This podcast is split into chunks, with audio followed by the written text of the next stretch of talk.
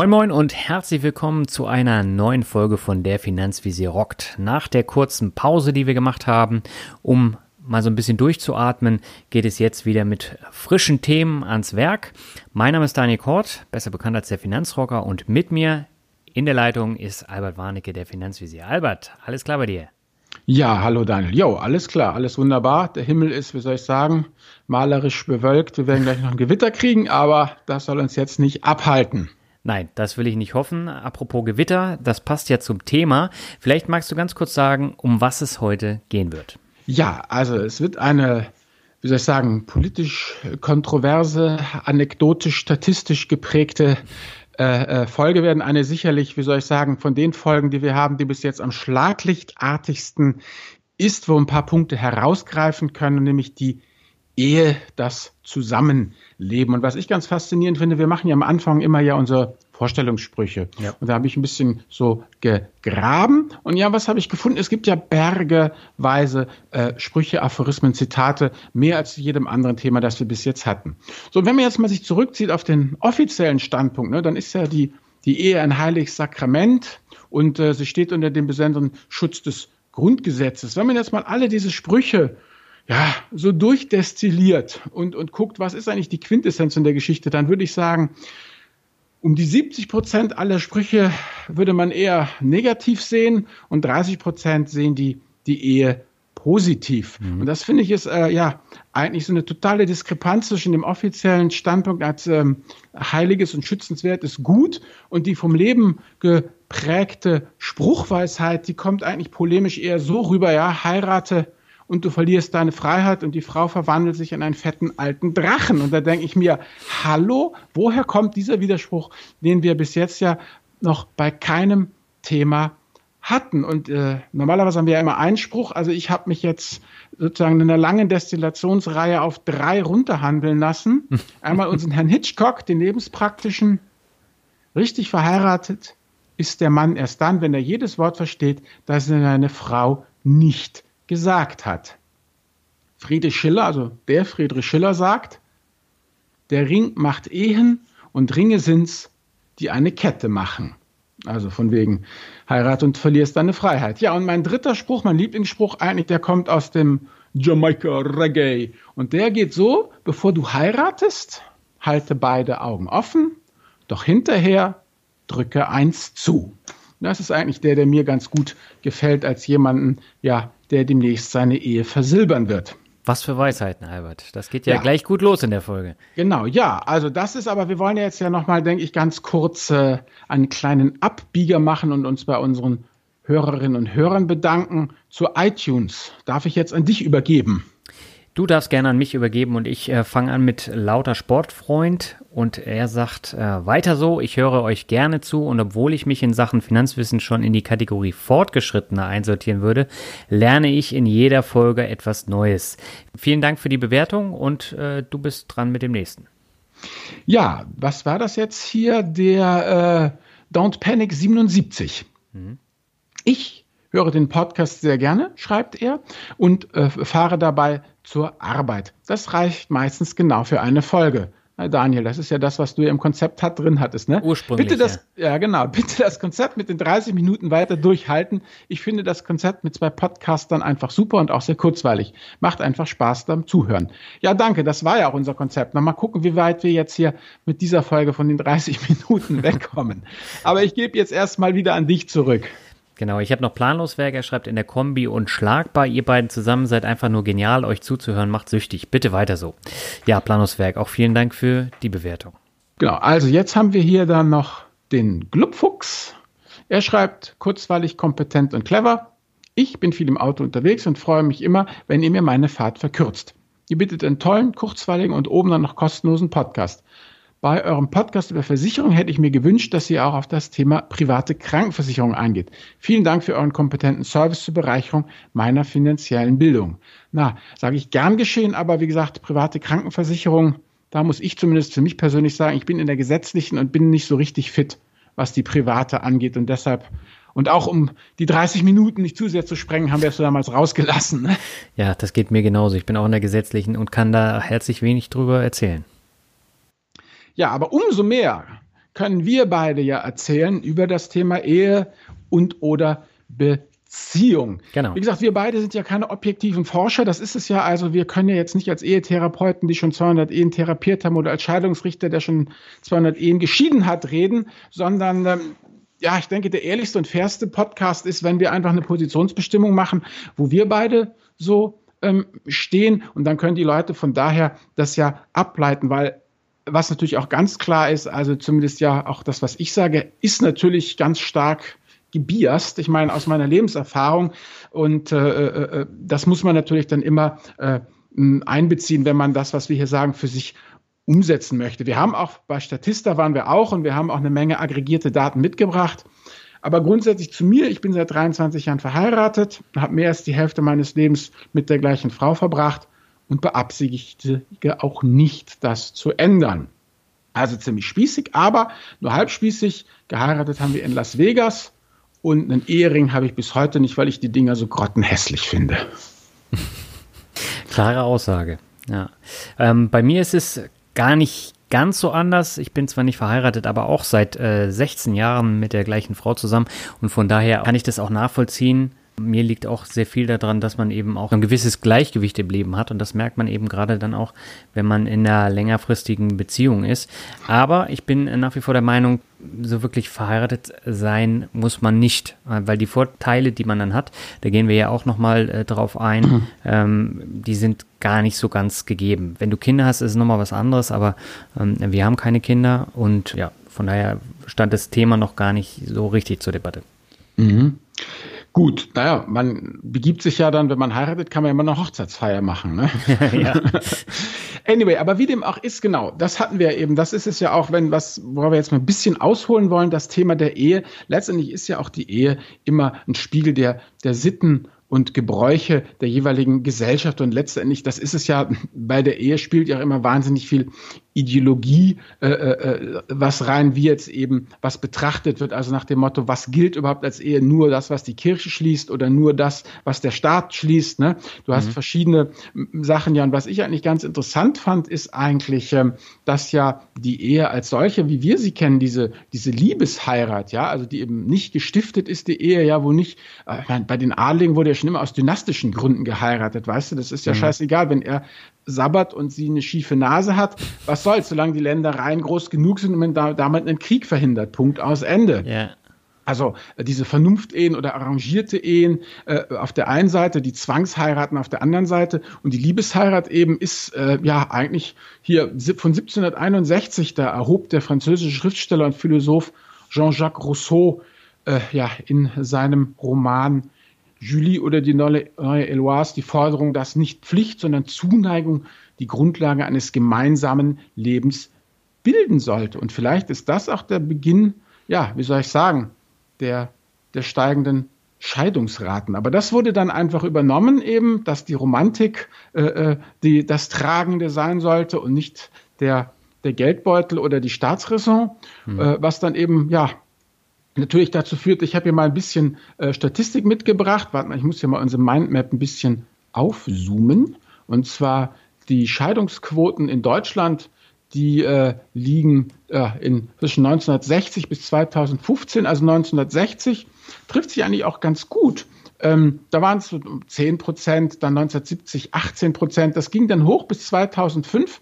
51 Prozent und ist bis 2015 auf 40 Prozent runtergesunken. Du bist ja noch deutlich jünger als ich, aber in hm. meiner Zeit zum Beispiel, da war Scheidung auch ein richtiges Tuschelthema. Ja, so weißt du, unter uns Grundschülern so, boah, da sowieso, die Eltern, boah, psch, die wollen sich scheiden lassen. Ja, ja. also aus, so nach dem Motto als äh, äh, größte und schlimmste Sache von Welt. Also da war eben Scheidung noch nicht so doll in meiner Jugend, prägt mich natürlich auch und geht dann eben bis auf 51, 52 Prozent 2005 hoch. Das ist natürlich schon, schon heftig. Aber in den letzten Jahren haben wir ein Absinken der Scheidungsrate. Wobei natürlich mal interessant zu wissen wäre, ob das einfach daran liegt, dass halt immer weniger Leute heiraten, weißt du? Ja, also genau, das, das wollte ich nur noch sagen. der harte Kern heiratet, ja, der dann eben auch dabei äh, bleibt. Weil was interessant ist, das Durchschnittsalter äh, lediger Frauen, ja, 2015 mhm. gut 31 und die Männer knapp 34.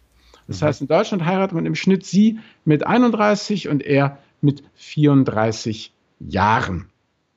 Also das ist eigentlich schon mal, äh, da sind die Leute dann wirklich ja auch letztendlich schon beide im Beruf und im Job. Also da ist, hat man ja auch schon viele Fixpunkte im Leben äh, äh, gesetzt.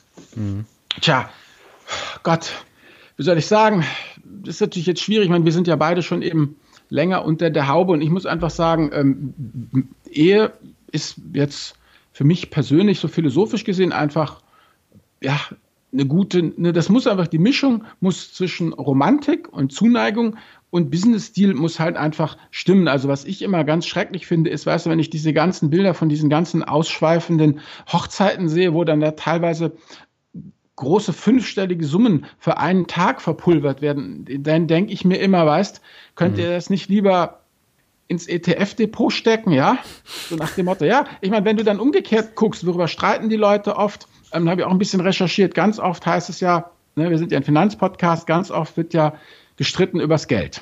Ja. Ich meine, wenn ich halt 20.000 Euro in der Hochzeit versenke, dann fehlt mir das Geld natürlich irgendwo, ja. Und ich womöglich noch einen Kredit aufnehme und so, dann habe ich ja schon mal einen, einen Startpunkt unter Null und muss mich da erstmal wieder hocharbeiten. Also diese ganzen Geschichten. Also ich persönlich denke, weiß nicht, wie du das siehst, so diese, eine gute Ehe, eine gute Beziehung, jetzt mal einfach eine langfristige Beziehung muss irgendwo balancieren zwischen gleich und gleich gesellt sich gern und Gegensätze ziehen sich an. Also hast du zu viel gleich und gleich, wird sie irgendwann langweilig, aber zu viele Gegensätze bedeuten dann auch Stress. Ja, da bin ich auch ganz bei dir. Also das, das muss schon eine Ebene sein, auf der man dann auch kommunizieren und zusammenleben kann. Mhm. Ähm, ich habe übrigens gerade noch mal so ein bisschen recherchiert. Ähm, also die Zahl der Eheschließungen in Deutschland ist von 2000 bis circa 2000 7 runtergegangen von äh, 418.000 auf 368.000 mhm. und ist dann bis 2015 wieder auf 400.000 äh, angestiegen. Und man sieht eben die Zahlen, die du jetzt eben genannt hast, mhm. dass ab 2002 wurden die Scheidungsraten immer höher. Also extrem höher. Also 2002 gab es äh, 391.000 Eheschließungen und 204.000 Scheidungen. Ja, ja, genau, das ist ja das. Ich habe hier nur die Zahl für 2005. Das sind da 51,92 Prozent, sagt ja. Statista, ist die Scheidungsquote. Also jede zweite Ehe wurde geschieden, genau. Und aktuell sind wir runter bei 60, 40. Genau, aber ähm, also jetzt sind es mittlerweile wieder 400.000 Eheschließungen im Jahr. Also es ist nicht weniger geworden und die Scheidungsquote äh, ist trotzdem runtergegangen. Alles klar. Naja, vielleicht. Keine Ahnung, woran es liegt. Na, wie dem auch sei. Letztendlich, jetzt kommen wir noch mal ein bisschen, denke ich mal, hier im, im, in unserem Podcast zu den den Vorteilen der, der Ehe. Also hier habe ich eine wunderbare Studie rausgegraben, wo es darum geht, hier in der 2013 in der Fachzeitschrift Demographic Research gab es eine Studie, dass mhm. Männer auf neun zusätzliche Jahre hoffen können und Frauen immerhin auf bis zu sieben Jahre äh, durch eine funktionierende Partnerschaft. Also wir sind jetzt noch nicht bei der Ehe, wir sind ja noch mhm. bei, der, bei der Partnerschaft. Naja gut, das sind immer so Geschichten, weißt, hast Mütze an, ja, trinkt nicht so viel, ja, dass man, dass man sich umeinander kümmert, du hast fahr nicht so schnell, also Geschichten halt oder umgekehrt natürlich auch. Also dass man sich halt gegenseitig supportet und, und unterstützt und irgendwie füreinander da ist und auch eben, ich denke mal, was ja auch an einem lag, ist ja so emotionaler Stress. Man, wenn du nach, abends in eine Wohnung nach Hause kommst, wo keiner ist, ja, das ist ja auch irgendwie blöd. Aber wenn du halt deinen Partner oder deine Partnerin hast, dann kannst du dir erzählen, wie es war. Und geteiltes Leid ist halbes Leid. Also ich möchte nicht mhm. wissen, wie viele Jahre auf diesen Spruch sozusagen einzuzahlen sind. Einfach, dass man, also man muss ja noch nicht mal Hilfe kriegen vom Partner, aber einfach verständnisvolles Zuhören. Hm. Ja, wobei ich muss, also ich, ich muss dazu sagen, ähm, ich habe ja die Hälfte der 16 Jahre war ja auch eine Fernbeziehung um über 500 bis 800 Kilometer, teilweise auch 20.000, als ich in Neuseeland war. Und äh, da hatten wir das eben auch nicht. Da war es dann auch in der Regel immer über Telefon. Mhm. Ähm, aber ich weiß, was du meinst, weil seitdem ich jetzt wieder im, im Norden wohne, ähm, ist es dann wirklich so, dass man sich dann noch austauscht und mhm. dann das Leid dann auch teilt. Ja, Oder das ja, Glück, wir hatten ja auch zum Teil eine Fernbeziehung, klar.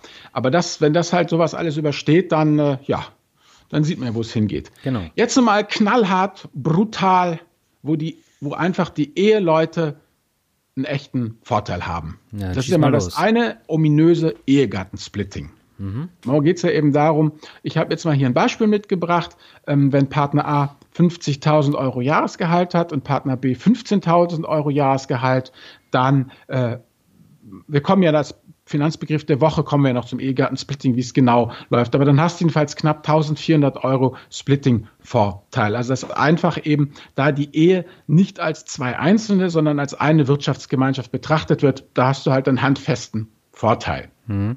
Der nächste Punkt ist natürlich, dass du deinen Cashflow optimieren kannst durch geschickte Steuerklassenwahl. Ne? Also wenn du heiratest, dann kriegen ja beide die Steuerklasse 4 zugeteilt, aber du kannst dann auch ähm, wählen 5-3, dann äh, kriegt der Partner mit der höheren Einkommen, wählt dann Steuerklasse 3 und der andere Steuerklasse 5.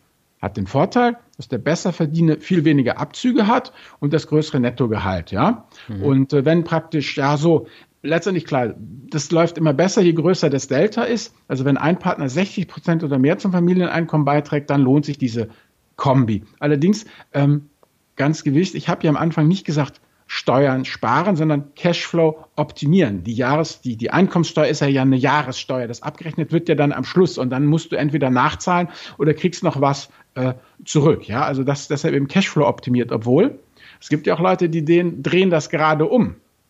Da kriegt der Besserverdiener die Steuerklasse 5, hat also mhm. Abzüge ohne Ende. Und die sitzen da mit einem mickrigen Cashflow und müssen irgendwie über die Runden kommen. Weißt du, das hält den Ball flach und das mhm. Leben frugal. Und dann kommt, dann kommt im nächsten Jahr die fette Steuerrückzahlung und die wird dann so, weißt du, so basketballmäßig, Slam-Dunk-mäßig ins ETF-Depot versenkt. Zack, Aha. Zwangssparen. Da ist immer die Frage natürlich, äh, das ist ja ein Optimierungsproblem. Ne? Ist jetzt das Zwangssparen besser als die Zinsverluste bzw. die Liquiditätsengpässe oder wie macht man das? Also man kann es auch, auch so machen, ne? dass man Mach, Machen sagt, das Leute? Jetzt mal ganz blöd gefragt. Ja doch, habe ich irgendwann mal in irgendeinem Forum gefunden. Ja, ja, das aber sagen, wir verbrauchen das immer so und das, das weißt du, Zwangssparen ist ja letztendlich, ist es da, so kannst du praktisch diesen, diese Zwangssparkomponente, die ja der Immobilienkäufer automatisch hat durch seine ja. Schulden, kannst du so durch die Hintertür auch bei der Aktie einführen. Mhm.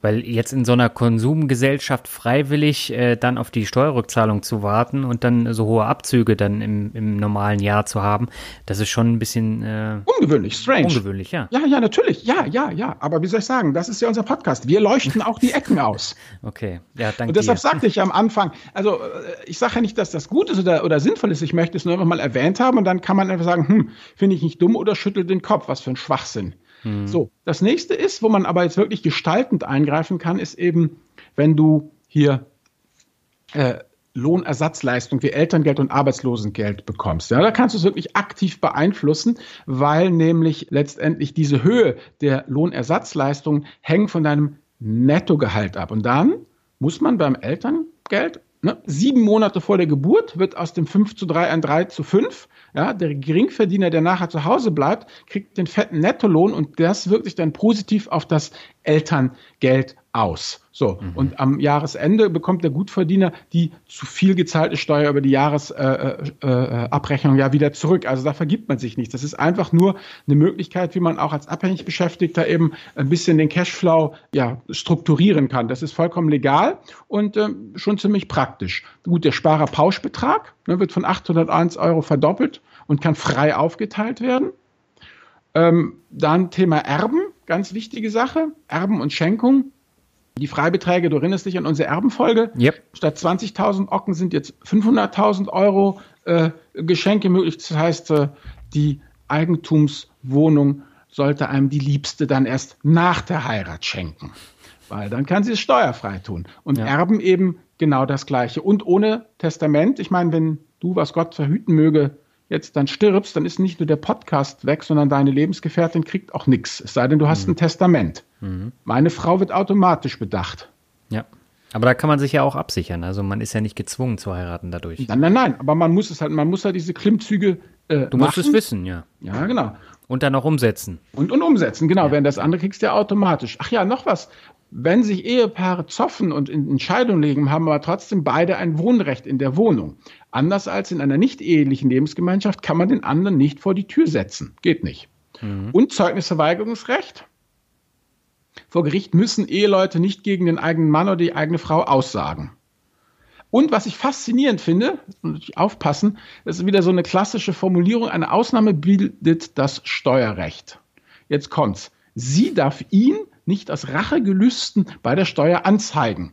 denn das verbietet die aus dem Lebensbund abgeleitete Solidarpflicht. Verstößt einer der Eheleute gegen diese Pflicht, könne das zum Ausschluss von Unterhaltsansprüchen führen, sagt hier der Sachverständige. Also, aber umgekehrt ist das natürlich auch nicht erlaubt. Und was natürlich jetzt für mich persönlich ganz wichtig ist, ähm, Sorgerecht, Vaterschaft und Adoption betrifft euch nicht, aber letztendlich, ähm, ja, verheiratet bedeutet einfach, die Kinder sind automatisch auch meine Kinder, das Sorgerecht liegt bei uns und äh, fertig, während eben ein nicht verheirateter Vater eben seine Vaterschaft beim Jugendamt oder Notar anerkennen lassen muss mhm. und eine gemeinsame Sorgeklärung muss abgegeben werden und äh, das wird sicherlich nur wenige hier unter unseren Hörern betreffen. Äh, wenn du adoptieren willst, ist es wohl, da kann ich jetzt aber nur vom Hörensagen berichten, dass also die meisten Jugendämter in Deutschland Adoptivkinder generell nur an Eheleute vermitteln. Punkt. Mhm. Und noch eine Sache, hm, die ich jetzt auch ein bisschen sehe in der Verwandtschaft eben, wenn äh, du alt wirst, wenn du krank wirst, dann äh, tun sich die Ärzte viel leichter der Ehefrau oder dem Ehemann zu sagen, was Sache ist, als irgendeinem, der nicht verheiratet ist. Mhm. Also, ähm, wie soll ich sagen, klar, da hast du die, die Vorsorgevollmacht und all die ganzen äh, Geschichten. Das ist halt auch so eine, so eine Sache, wo die in der Praxis, also das ist nicht immer, was im Recht steht. Ja, die Ärzte haben die Schweigepflicht gegenüber allem und jedem, auch gegenüber Eheleuten, aber in der die gelebte Praxis ist halt eben doch eine, eine andere, dass die Eheleute da eher die Informationen kriegen. Ach ja, man kann sich bei der Krankenkasse natürlich mitversichern lassen, Vorteile der Ehe. Hm. Und äh, letztendlich ist jetzt die Unterhaltsrechte, habt ihr ja auch keine, ihr beiden, du und deine Lebenspartner, während ich bin ja, ne, wir beide müssen uns unterhalten. Sie muss mich mhm. unterstützen, ich muss sie unterstützen. Und äh, wenn ich tot bin, eben genau, meine, meine Renten, die, die ne, ich meine, wie soll ich sagen, bevor du eine Witwenrente beziehen kannst, musst du erstmal Ehefrau gewesen sein, beziehungsweise bevor du Witwer werden kannst, musst du erstmal Ehemann gewesen sein. Deshalb ohne Heirat keine Kohle. So sieht's ja. einfach aus. Also diese ganzen hinterbliebenen Renten, die sind halt nur für, für, für Sachen in der Ehe vorgesehen. So, das haben wir so im Schweinsgalopp die, die Vorteile der, der Ehe. Ja, aber sind das tatsächlich Vorteile? Also natürlich, wenn, wenn du jetzt so Sparerpauschalbeträge nimmst, ich meine, letztendlich ändert das ja nichts. Wir haben ja jetzt den gleichen ähm, Sparerpauschalbetrag. Jeder hat äh, halt 801 Euro bei uns und genau. äh, das kommt letztendlich auch auf 1602 Euro bei raus am Ende. Genau, aber wenn sie fleißiger spart als du oder besser erfolgreicher ist als Frau, dann könnte sie in der Ehe, ja, könnte sie dann zum Beispiel sagen, pass mal auf, Kumpel, ich brauche 1000 Euro und du kriegst mhm. 600 Euro oder umgekehrt. Das ist das Flexible, verstehst du? Mhm. Also wenn ihr zusammen, also wenn, wenn, wenn du eben nur 600 Euro gerade brauchst momentan ähm, und sie eigentlich 1000 bräuchte, dann ist sie trotzdem in der jetzigen Konstellation 200 Euro drüber und muss das versteuern. In der Ehe wäre das noch abgedeckt. Du hast halt einfach bessere Manövriermasse. Das stimmt. Das ist es halt. Ja, also und, und was halt für mich einfach das en, en, Entscheidende ist halt einfach, ja, diese Kindergeschichte, klar, die entfällt ja bei euch einfach. Genau, aber das ist ja ein ganz wesentlicher Punkt, warum man dann eben auch heiraten sollte. Einfach auch ja. ähm, für die Kinder, ne? Hm. Ja gut, und die Vererbung. Das Vererben. Ja. Also die Vererbung ist ja mit Kindern, aber das Vererben ist ja dann, ich meine, äh, das müsst ihr ja auch beide ähm, regeln. Und äh, es bleibt ja dabei, alles ab 20.000 Euro muss versteuert werden, wenn es nicht deine Frau ist, die es kriegt. Mhm. Und ich meine, 20.000 Euro ist, nicht muss man immer aufpassen, ja, ich wollte jetzt nicht gerade sagen Peanuts, aber es ist ja nun nicht wirklich ein fettes Erbe. Ne? Ich meine, ja. also, wenn, wenn man überlegt, dass man zusammen ist und halbwegs erfolgreich gewirtschaftet hat, dass da mal 50, 60, 70, 100.000 Euro irgendwie über sind vielleicht, ne? und, und die mhm. muss man dann brutalst versteuern, das ist ja eigentlich auch nicht, nicht schön. Ja, da bin ich bei dir. Das sind so die, die Schichten, weshalb ich eben das, äh, das gut finde. Ja, gut, und einfach auch ein bisschen vielleicht so die Geschichte, dass ich mir mal denke, wenn, wenn mir halt was zustößt, ja, und es mir, ich im Krankenhaus liege, dann habe ich einfach mehr Zutrauen dazu, dass meine Ehefrau da was durchsetzt, als dass meine Freundin oder Lebensgefährtin, weiß, dass die da nicht, mhm. man beißt da eh relativ auf Granit oft und, und, also so ist es halt. Mhm. Na gut, und natürlich auch, wenn ich keinen Ehering habe, ist es halt, das sind wir jetzt aber ja weg vom Geld wieder, halt so ein Statement, dass man sagt, bis das der Tod euch scheidet. Aber das sind ja, da sind wir ja wieder vom Geld weg. Was mich eigentlich auch eher in die Ehe reintreibt, rein merkantil gesehen, mhm. ist offensichtlich auch die Sache, dass ich finde, was du machst, ist eigentlich ja, krass gesprochen, genau dasselbe, was ich mache, mhm. was die Pflichten angeht. Ja. Aber du kriegst nicht meine Privilegien.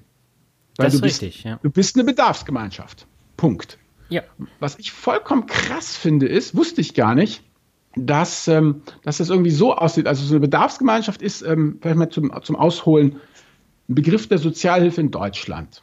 So, da geht es einfach darum, das ist so ein Konstrukt und da liegt äh, die Idee zugrunde, dass Personen, die letztendlich ähm, zusammenleben und zusammen wirtschaften, ja, auch äh, füreinander einstehen sollten, egal ob sie verheiratet sind oder nicht. Und die sollen sich materiell unterstützen und ihren Lebensunterhalt gemeinsam decken. Mit anderen Worten, die sollen keine Kohle vom Staat in Anspruch nehmen. Die Kassen sind leer. Seht zu, dass ihr euch selber helft. Ja. Mhm. was ich vollkommen krass finde, ist, dass eben, äh, äh, wenn halt zwei in der Bedarfsgemeinschaft zusammenleben. So. Und jetzt erwischt es einen, arbeitslos, sinkt ab. Dann sagt das Amt, das ist eine Verantwortungs- und eine Bedarfsgemeinschaft. Ihr müsst, wenn bestimmte Vermutungen vorliegen, darf die Behörde sozusagen diese äh, äh, Bedarfsgemeinschaft vermuten.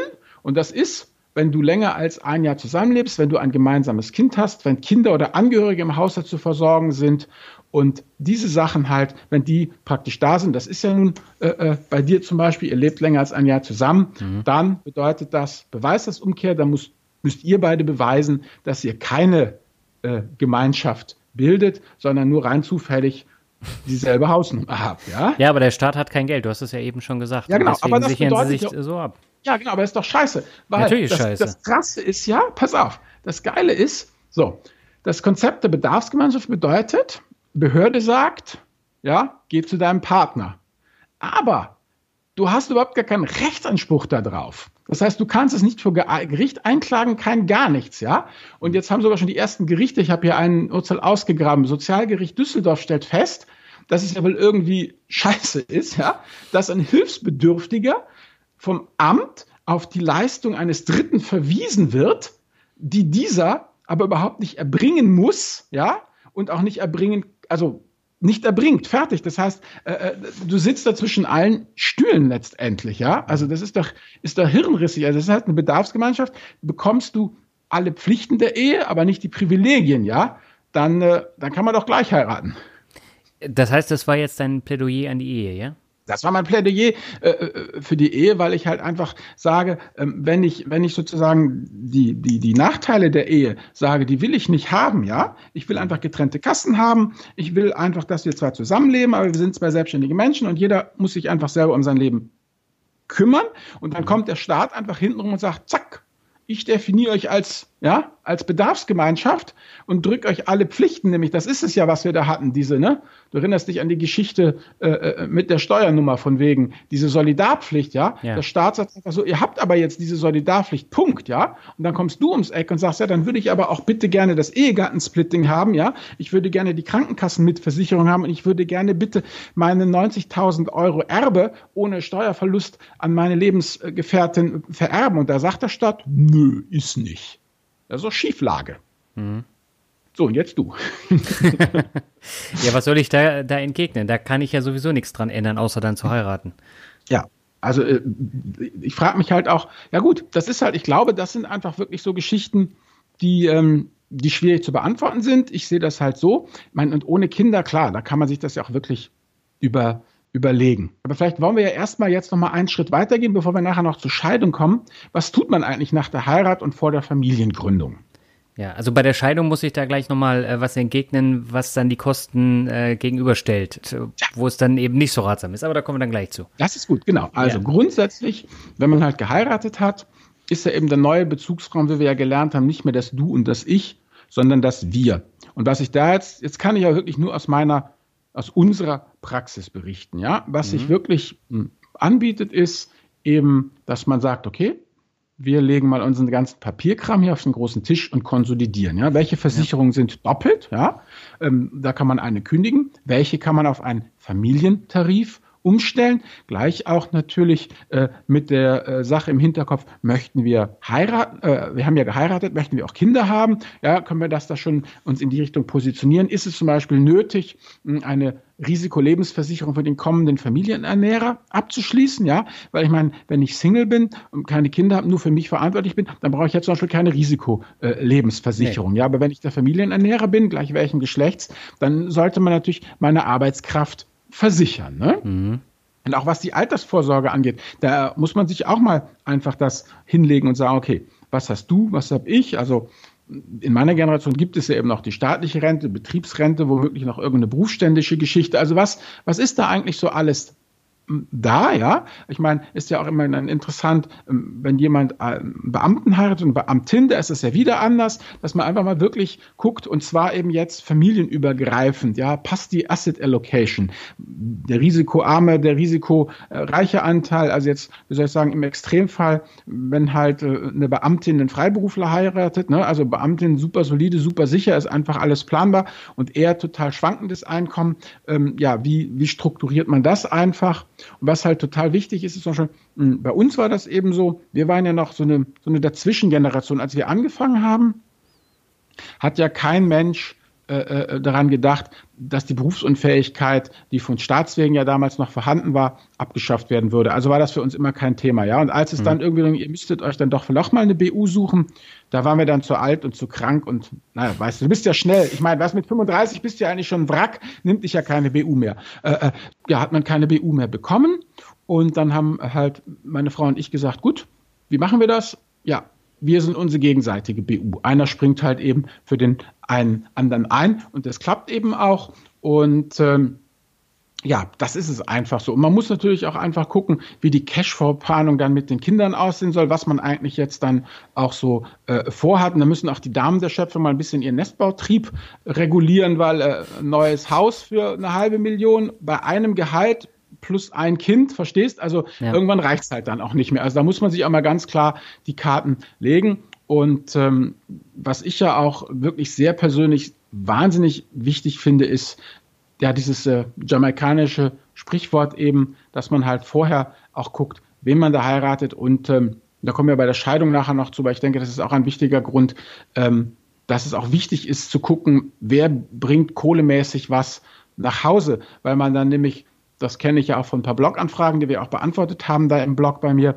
ähm, dass man da rasend schnell in diese klassische äh, strukturelle Rollenverteilung ist. Ja, ich meine, hm. wenn, wenn einfach klar ist, ähm, wenn, ne, wenn das Ehegattensplitting greift, dann ist eigentlich schon klar, dass der, der weniger verdient, der muss dann auch zu Hause bleiben bei den Kindern. Basta. So, und damit wird zementiert sich diese Rollenverteilung halt einfach. Also, dass man da auch wirklich äh, äh guckt, will man das, kann man das, äh, ist das eine, eine gute Geschichte. Und was halt einfach, das ist jetzt auch eine große Geschichte, ich weiß nicht, kennst du irgendwelche ich Ehepaare, das ist das Problem, wir hätten mal eine Umfrage vorher machen müssen. Also wir haben ja gemeinsame Konten. Nee, ich meine, ja. ihr habt natürlich vermutlich mal getrennte Konten. Genau.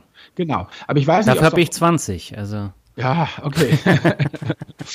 Aber mir geht es ja darum, also Ehepaare letztendlich, ähm, ob die auch gemeinsame Konten, getrennte Konten haben, wieder gewirtschaftet wird. Ich denke, da gibt es ja auch alle möglichen äh, äh Modelle. Ähm, wir haben halt einfach alles auf einen, auf einen Haufen geschmissen, weil wir auch geheiratet haben. Es kommt natürlich immer darauf an, je jünger du heiratest, umso weniger hast du ja, ne? Mhm. Und umso weniger gibt es ja auch mit in die Ehe zu bringen, umso weniger gibt es zu verteilen, umso weniger Gründe gibt es ja auch für getrennte Konten. Wenn ich natürlich sehe, dass die Leute immer älter werden, ja, also eher 34, sie 32, dann, äh, dann sind die Leute ja schon etliche Jährchen im Beruf, haben sich selber schon was angesammelt und bringen dann auch schon was, was mit in die Ehe. Weil bei uns, wir waren ja echt Berufsanfänger, also war ja nicht viel. Da tut man sich natürlich auch leicht, auf gemeinsame Konten umzuschwenken. Mhm. Jetzt hast du alles so schön zusammengefasst. Ich bin auch ganz bei dir. Aber äh, jetzt muss ich dazu auch mal was sagen. Kommen wir nämlich mal zum nächsten Punkt. Was passiert, wenn es in der Ehe nicht so gut äh, funktioniert? Genau. Und da ist es mittlerweile so, also ich sehe das ja auch im, in der Familie, im Bekanntenkreis, da geht sehr, sehr viel in die Brüche an Ehen. So, und was, was machst du dann? Und ähm, häufig ist es ja so, die Deutschen haben den Traum vom Haus. Das heißt, sie äh, finanzieren gemeinsam eine Immobilie, dann geht es in die Grütze und dann hat man Haus am Haken.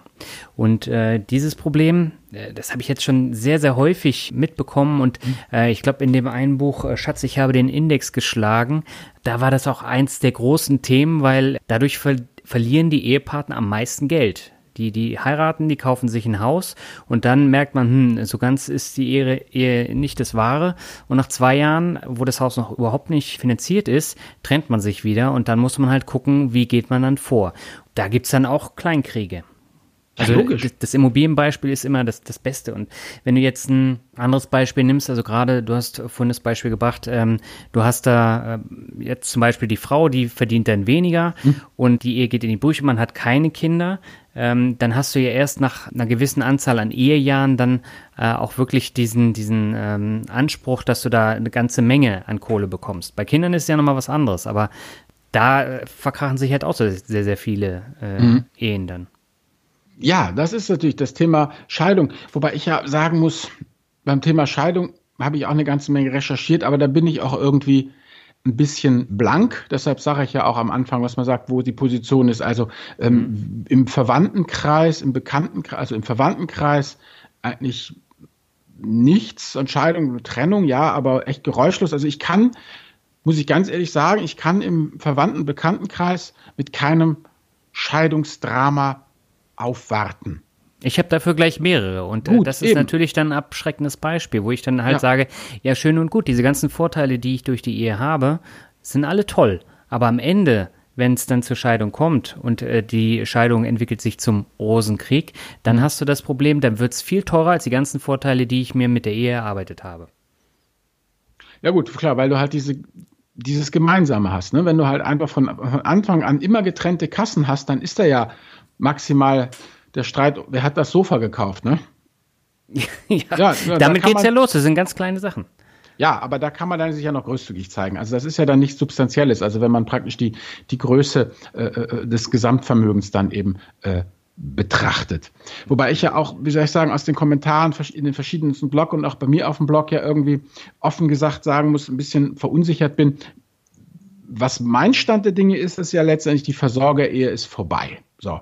Also wenn äh, das ist die, ja auch gut so eigentlich. die Scheidung erfolgt, dann äh, müssten, muss eben Unterhalt für die Kinder gezahlt werden, das ja. ist klar. Und die Frau darf, glaube bis die drei Jahre alt sind, äh, zu Hause bleiben und dann muss sie sich einen Job suchen und sich für sich einfach für sich selber aufkommen. Punkt. Egal ob verheiratet oder nicht verheiratet eben. Also da ist es dann relativ schnell vorbei mit Unterhaltszahlung. Aber was ich ja dann höre in Blogkommentaren und lese, scheint ja die gelebte Rechtspraxis einfach auch eine andere zu sein, ja, also dass mhm. die Männer dann trotzdem äh, äh oder ja, meistens sind es ja die Männer doch nicht nur Unterhalt für die Kinder zahlen, sondern auch für die für die Frauen und umgekehrt wird ja gesagt, Scheidung ist das allergrößte Armutsrisiko für für Frauen. Ähm, also das ist einfach auch eine Sache, muss ich ganz ehrlich sagen, wo ich mich jetzt auch schwer tue, so Allgemeinplätze hier im im äh, im Podcast ja zu bringen, weil ich einfach da fachlich nicht so richtig kompetent bin. Es gibt nur zwei Punkte, die ich beitragen kann letztendlich, mhm. weil ähm, Ziel muss ja sein, die Scheidung eigentlich zu, zu verhindern. Also nochmal Jamaika, ne? man mhm. halte die beiden Augen offen. Und äh, da ist es für mich persönlich einfach, mein Statement ist, ähm, die Frau muss auch fähig sein, Familienernährerin zu sein. Ja, also mhm. wie soll ich sagen, dieses Thema ich sehe das jetzt ja noch in meiner Generation auch ganz oft, kriegt der Mann ja echt die Arschkarte Familienernährer. Ne? Dann ist die Frau ist zu Hause und der Mann schuftet und das Haus ist noch nicht abbezahlt und es ist halt einfach diese ganz klassische Rollenverteilung, in die man dann irgendwie reinrutscht. Und ähm, ja, mein, wie soll ich sagen, wenn, wenn das Stresslevel hoch ist, ja, wenn die Nerven blank liegen, dann kommt es ja irgendwann zur, zur Scheidung. Und für mich ist es einfach das Thema Diversifikation. Also eine Frau für mich muss ich ganz ehrlich sagen, also ich würde nie eine Frau als Ehefrau äh, akzeptieren, die, äh, ja, die nicht fähig ist, auch die Familie zu ernähren, weil ich einfach finde, in der heutigen Zeit, den Frauen steht alles offen. Es gibt ganz tolle, viele gut ausgebildete Ingenieurinnen, Ökonominnen, Juristinnen. Da nehme ich als Mann, halte ich doch die Hand um, für so eine Frau an und nehme keine Kulturwissenschaftlerin.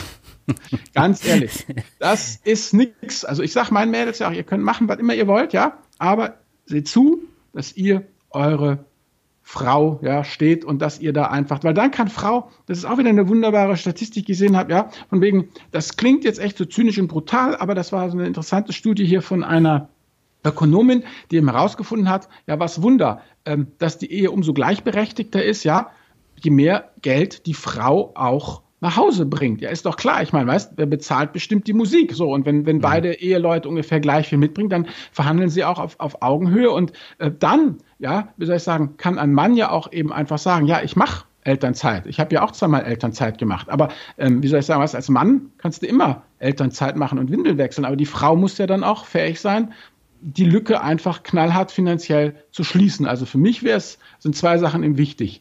Jeder äh, Mensch sollte gucken, eben, dass sein Ehepartner auch, was einfach der Ehepartner klingt jetzt zynisch, ist aber für mich total wichtig, merkantil bringt. Ja, also ganz einfach, kann diese Person mich auch unterstützen oder muss ich die unterstützen? So. Und das zweite ist, das beste Mittel gegen Scheidung ist der Babysitter. Egal was sie will, es ist nie zu viel. Ja, pass auf.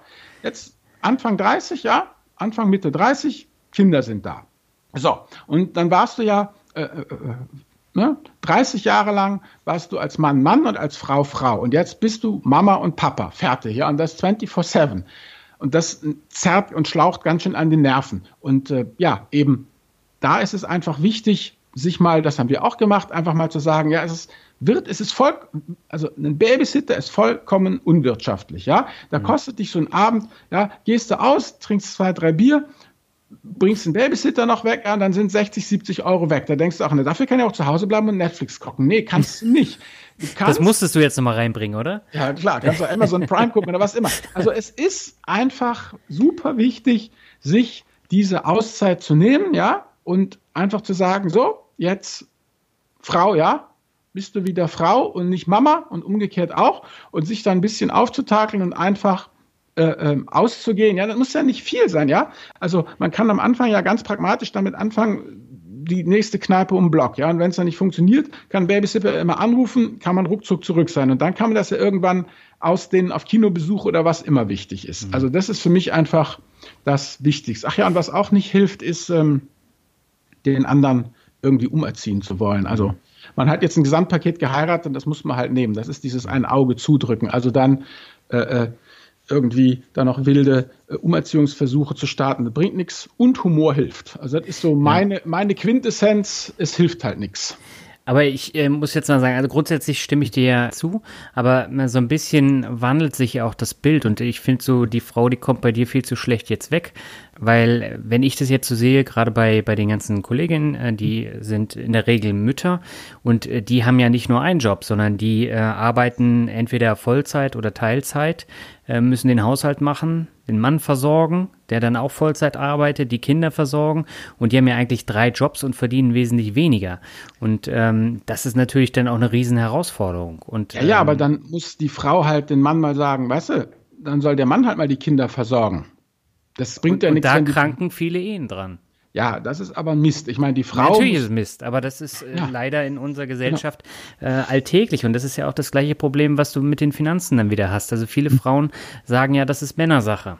Und äh, dann kommt zur Scheidung und die Frau hat wenig Geld zur Verfügung, hat keine Ahnung von Finanzen mhm. und äh, steht völlig blank da. Und äh, deswegen ist es ja so wichtig, dass man eben auch ähm, die Frauen dafür begeistert, äh, sich für Finanzen zu interessieren und sich vielleicht auch auszutauschen, so wie du es mit deiner Frau ja auch machst. Das hast du ja schon häufiger erzählt. Ja. Und ich glaube, das sind so Aspekte, wo man in der Ehe dann auch drauf achten muss oder in der Partnerschaft generell. Ähm, ja. Weil äh, so eine einseitige Geschichte funktioniert nicht, sondern das muss dann halt von beiden dann mitgetragen werden, einfach damit beide im Falle einer Trennung dann auch die gleichen Möglichkeiten haben. Und ähm, das ist das Problem. Ja, auf jeden Fall. Also wie gesagt, da hast du ja total recht. Und das ist das, was ich ja mit Diversifikation meine, genau. verstehst?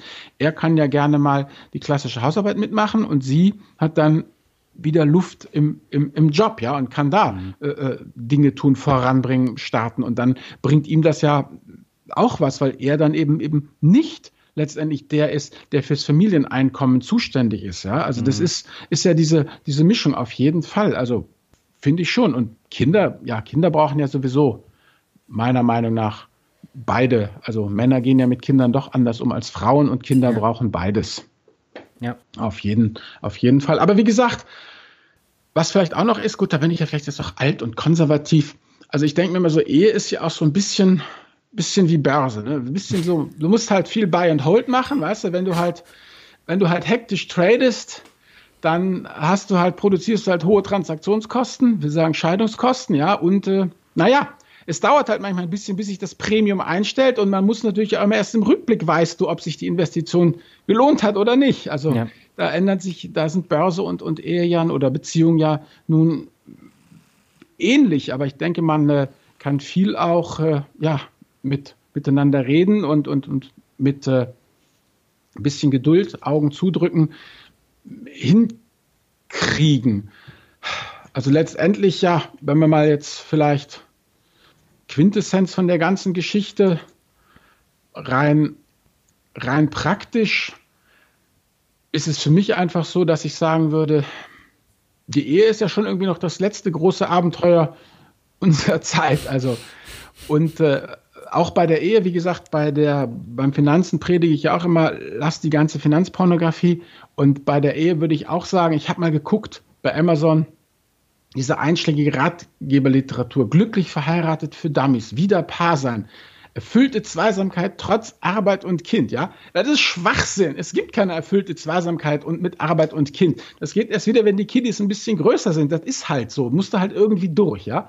Die ja, aber Sprachen da muss ich mal ganz kurz äh, einhaken, weil das Problem in unserer heutigen Gesellschaft ist, dass wir nichts mehr alleine machen können und dass wir auf diese Ratgeber genau deswegen ähm, so abfahren. Deswegen ja. gibt's für Bücher für jeden Bereich und die werden gekauft wie blöde, weil man denkt, man hätte da Bedarf. Und äh, man ist äh, eigentlich gar nicht mehr selbst äh, lebensfähig, wenn man das so nimmt, weil man für alles einen Ratgeber oder einen Motivator braucht. Ja, die, da hast du ja recht. Ich meine, hier der Ehevorbereitungskurs, ja, und dann gibt es noch tausend andere Checklistenbücher, ja. Also irgendwie, ja, wie du schon sagst, diese Checklisten scheinen mir doch sehr, sehr beliebt zu sein, als, als ob man die Ehe per Checkliste führen kann. Also wirklich. Das dann, funktioniert nicht. Nee, das funktioniert nicht. Und was ich auch sagen muss, ähm, ne, wenn man eine langfristige, tragfähige Beziehung führt, irgendwann muss ja aus einer Liebesheirat dann auch zum Teil zumindest eine pragmatische Vernunftehe werden, ja, die einfach von gegenseitigem Respekt und Vertrauen getragen ist. Also diese, per, weißt du, diese permanente Romantik, die dir ja auch vorgegaukelt wird, ja, also nee, das ist nicht immer glücklich und horizontal auf Wolke 7, sondern irgendwann ist aber Schluss mit den Hormonen, weißt du, dann ist es halt, muss man mal den, den, den Alltag miteinander bewältigen. Also es ist, also es ist natürlich der Anspruch an die, an die, an die Partnerschaft, an die Ehe ist ja auch wahnsinnig hoch. Ja? Also man soll ja permanent wahnsinnig glücklich miteinander sein, unfassbar verliebt und, und, und die dollsten Abenteuer erleben und alles. Und ja, ich meine. Das ist doch Nonsens. Das ist wieder aus den Motivationsbüchern. Ja, klar ist das Quatsch. also wie gesagt, und für alle die, die planen, Eltern zu werden, also ich denke, unsere drei Kinder sind soweit ganz gut geworden. Und äh, das Einzige, was wir an diesen, von diesen Elternbüchern hatten, ja, war so ein dickes Buch der Kinderkrankheiten. Und das kann man sich mal zulegen. Und die anderen bekloppten Elternbücher sind nichts wert. Also ganz ehrlich, weißt, also das muss, kann man mit Instinkt regeln. Also du merkst das schon, ja. Und im Übrigen ist es ja auch so, weißt, wenn das Baby plärrt, ja, dann ist es ihm entweder zu warm oder es ist zu kalt oder es Hunger ist oder es die Windel ist voll oder es ist einfach unzufrieden mit der Gesamtsituation. Punkt. Genau. So, und was willst du denn da machen? Ich meine, also du guckst halt, versuchst ihm halt was zu futtern zu geben, guckst, ob die Windel voll ist, schnupper, schnupper, ja, und dann nimmst du es halt auf den Arm und dann, ja, dann, wenn es halt plärrt, dann plärrt es halt und irgendwann wird es sich schon wieder, wieder beruhigen und wenn es sich nur gar nicht beruhigen will, dann musst du es halt irgendwann zum Arzt bringen, aber ja gut, aber äh, ich meine letztendlich, es gibt ja auch diverse äh, Bücher jetzt über das andere Geschlecht.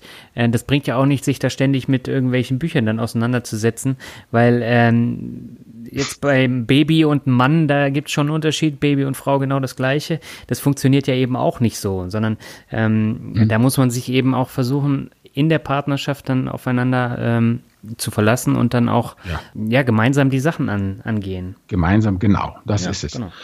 Ja, also von daher würde ich sagen, Ehe romantisch angehen, okay, aber ich muss sagen, dieses ähm, bei der Recherche, was mir da wirklich am besten mitgefallen hat, ist wirklich dieses jamaikanische Sprichwort, was es für mich eigentlich ziemlich gut trifft. Wollen wir jetzt zum Finanzbegriff der Woche gehen? Genau, das Thema Ehegattensplitting hattest du ja schon erwähnt. Du wolltest da nochmal eine Rechnung aufmachen und dann würde ich einfach sagen, dann äh, rechne mal. Genau, also letztendlich, es wurde 1958 eingeführt. Ja, also es ist seitdem, es ist eins von den Gesetzen, die über Jahrzehnte unverändert geblieben sind. 1958. Es ist relativ, relativ simpel. Also ihr Einkommen und sein Einkommen in einen Pot.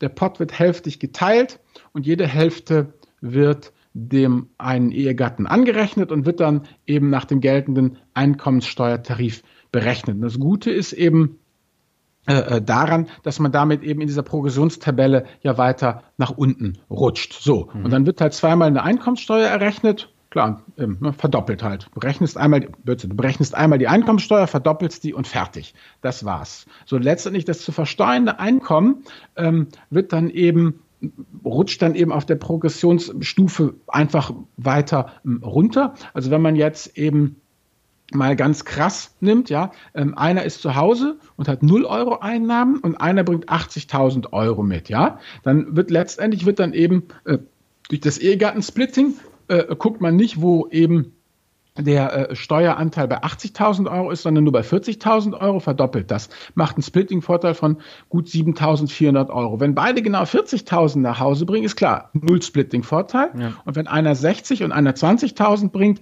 dann ist der Splitting-Vorteil 1.700 Euro. Also letztendlich geht es einfach darum, was dahinter steckt, ist eben, dass die äh, Ehe, das Ehepaar als äh, Wirtschaftsgemeinschaft äh, betrachtet wird. Das ist mhm. letztendlich die Geschichte mit dem, mit dem Ehegattensplitting. In manchen Ländern, Frankreich, wird es noch weiter aufgefächert. Da gibt es kein Ehegattensplitting, sondern ein ähm, Familiensplitting.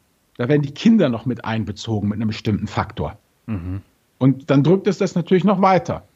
Man, das ist ja auch eine, eine Geschichte. Also ist, letztendlich ist das Ehegattensplitting ja eben auch eine, eine politisch sehr diskutierte Geschichte, weil man immer sagt, na toll, das subventioniert ja eben letztendlich nicht die Familie, sondern die Ehe. Und wollen wir die Ehe überhaupt subventionieren? Ne? Also immer so dieses Thema, einer sitzt dann zu Hause und äh, ist letztlich das Steuersparmodell.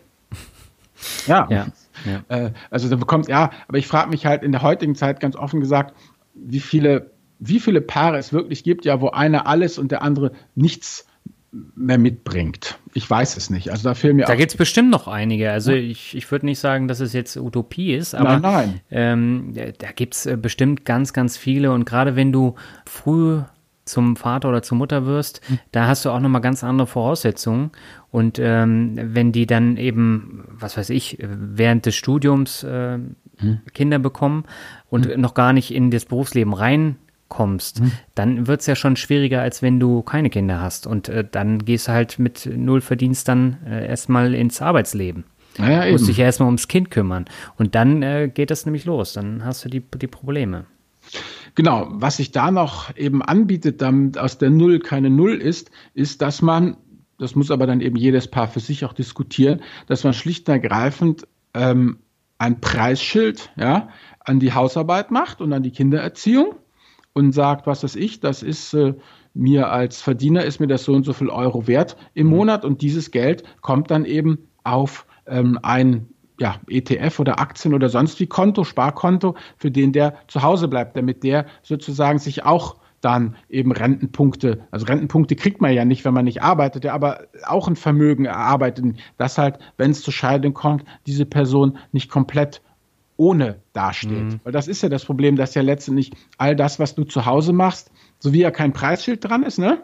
ist mhm. es ja nicht in irgendeiner Art und Weise mit Rentenpunkten ähm, zu, zu, zu beaufschlagen und du hast ja dann, stehst du halt mit, mit nichts da. Also das ist natürlich auch immer eine Frage, wo jetzt eben beide Partner in der Ehe sich auch überlegen müssen, wie sowas transferiert werden soll. Und das ist eine Geschichte, wo ich denke, dass wir in einem Podcast da auch wenig ähm, Ratschläge geben können. Ich denke, wir sollten mal unsere Hörer auch fragen für die Kommentare, wie das so die Einzelnen halten.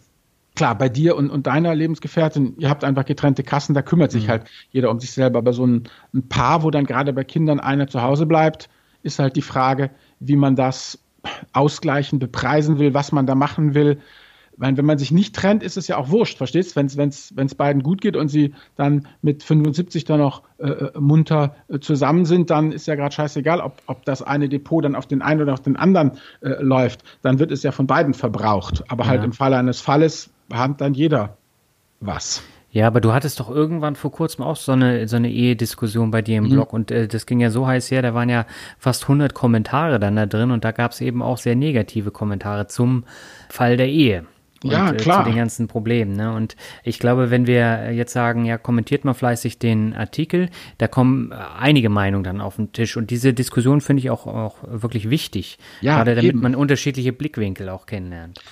Genau, ich bin ja natürlich, wie soll ich sagen, als nicht gebranntes Kind, ja, stehe ich der Institution Ehe natürlich auch positiv gegenüber. Aber wenn es natürlich klar, ne, wenn dich der schwarze Schwan einmal erwischt hat, ist ja, wenn du in einem Rosenkrieg verwickelt bist oder warst, dann ist es ja wurscht, wenn ich mit meinen Staaten von Statista daherkomme und sage, aber guck mal, aber 60 Prozent aller Ehen geht sehr gut und die, ja, die sind zufrieden, du sagst ja toll, aber in meinem Einzelfall ist halt richtig blöd. Also da hilft mir das dann auch nichts.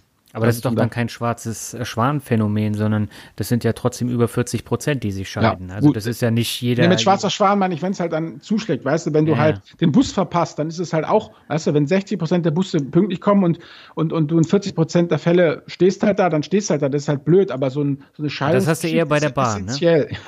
ich meine, mir geht's also mit schwarzer Schwan, ist vielleicht ein schlechtes Beispiel, hast du recht, aber ich wollte damit ausdrücken, dass es ja wirklich ein wirklich ein heftiges Lebensereignis, was eben, wenn es einen erwischt, einen auch durchaus massiv aus der Bahn werfen kann. Ja, und das ist ja äh, das Schlimme. Und äh, auch das habe ich äh, häufiger erlebt. Mhm. Und äh, das, das kann Jahre dauern, bis man dann eben aus diesem Tief wieder rauskommt, wenn man überhaupt mhm. rauskommt. Und mhm. ähm, das ist eben auch die Problematik. Und du hast irgendwann in einer Podcast-Episode mal gesagt, die beste Rendite ist äh, wirklich der Spruch, habt euch lieb. Und äh, das ist tatsächlich so. Ja. Also letztendlich so, so eine Scheidung, die kostet so dermaßen viel Kraft, so, so viel Geld auch. Und das ist dann am Ende unnötig. Ja, wollen wir mit Blick auf die Zeit das Statement habt euch alle lieb nehmen und uns verabschieden oder möchtest du noch was sagen? Nein, die Medienempfehlung der Woche, das habe ich ja eben auch schon gesagt, die lassen wir jetzt weg, weil dieses Ehe für Dummies äh, brauchen wir jetzt nicht aufdröseln. Nee. Äh, ich glaube, dazu wurde jetzt alles gesagt und dann würde ich sagen, äh, wir haben fast eine Stunde geschafft. Oh, oh. Ähm, machen wir jetzt mal den Deckel drauf. Ja, ich mach Schluss. Aber nicht mit der Ehe. Nein, weder mit der Ehe noch mit dir. Aber mit der Podcast-Episode. Podcast ja, meine Lieben, dann habt euch lieb. Genau. Ach, danke, Albert. Das war doch ein schönes Ende. Macht's gut. Ciao. ciao.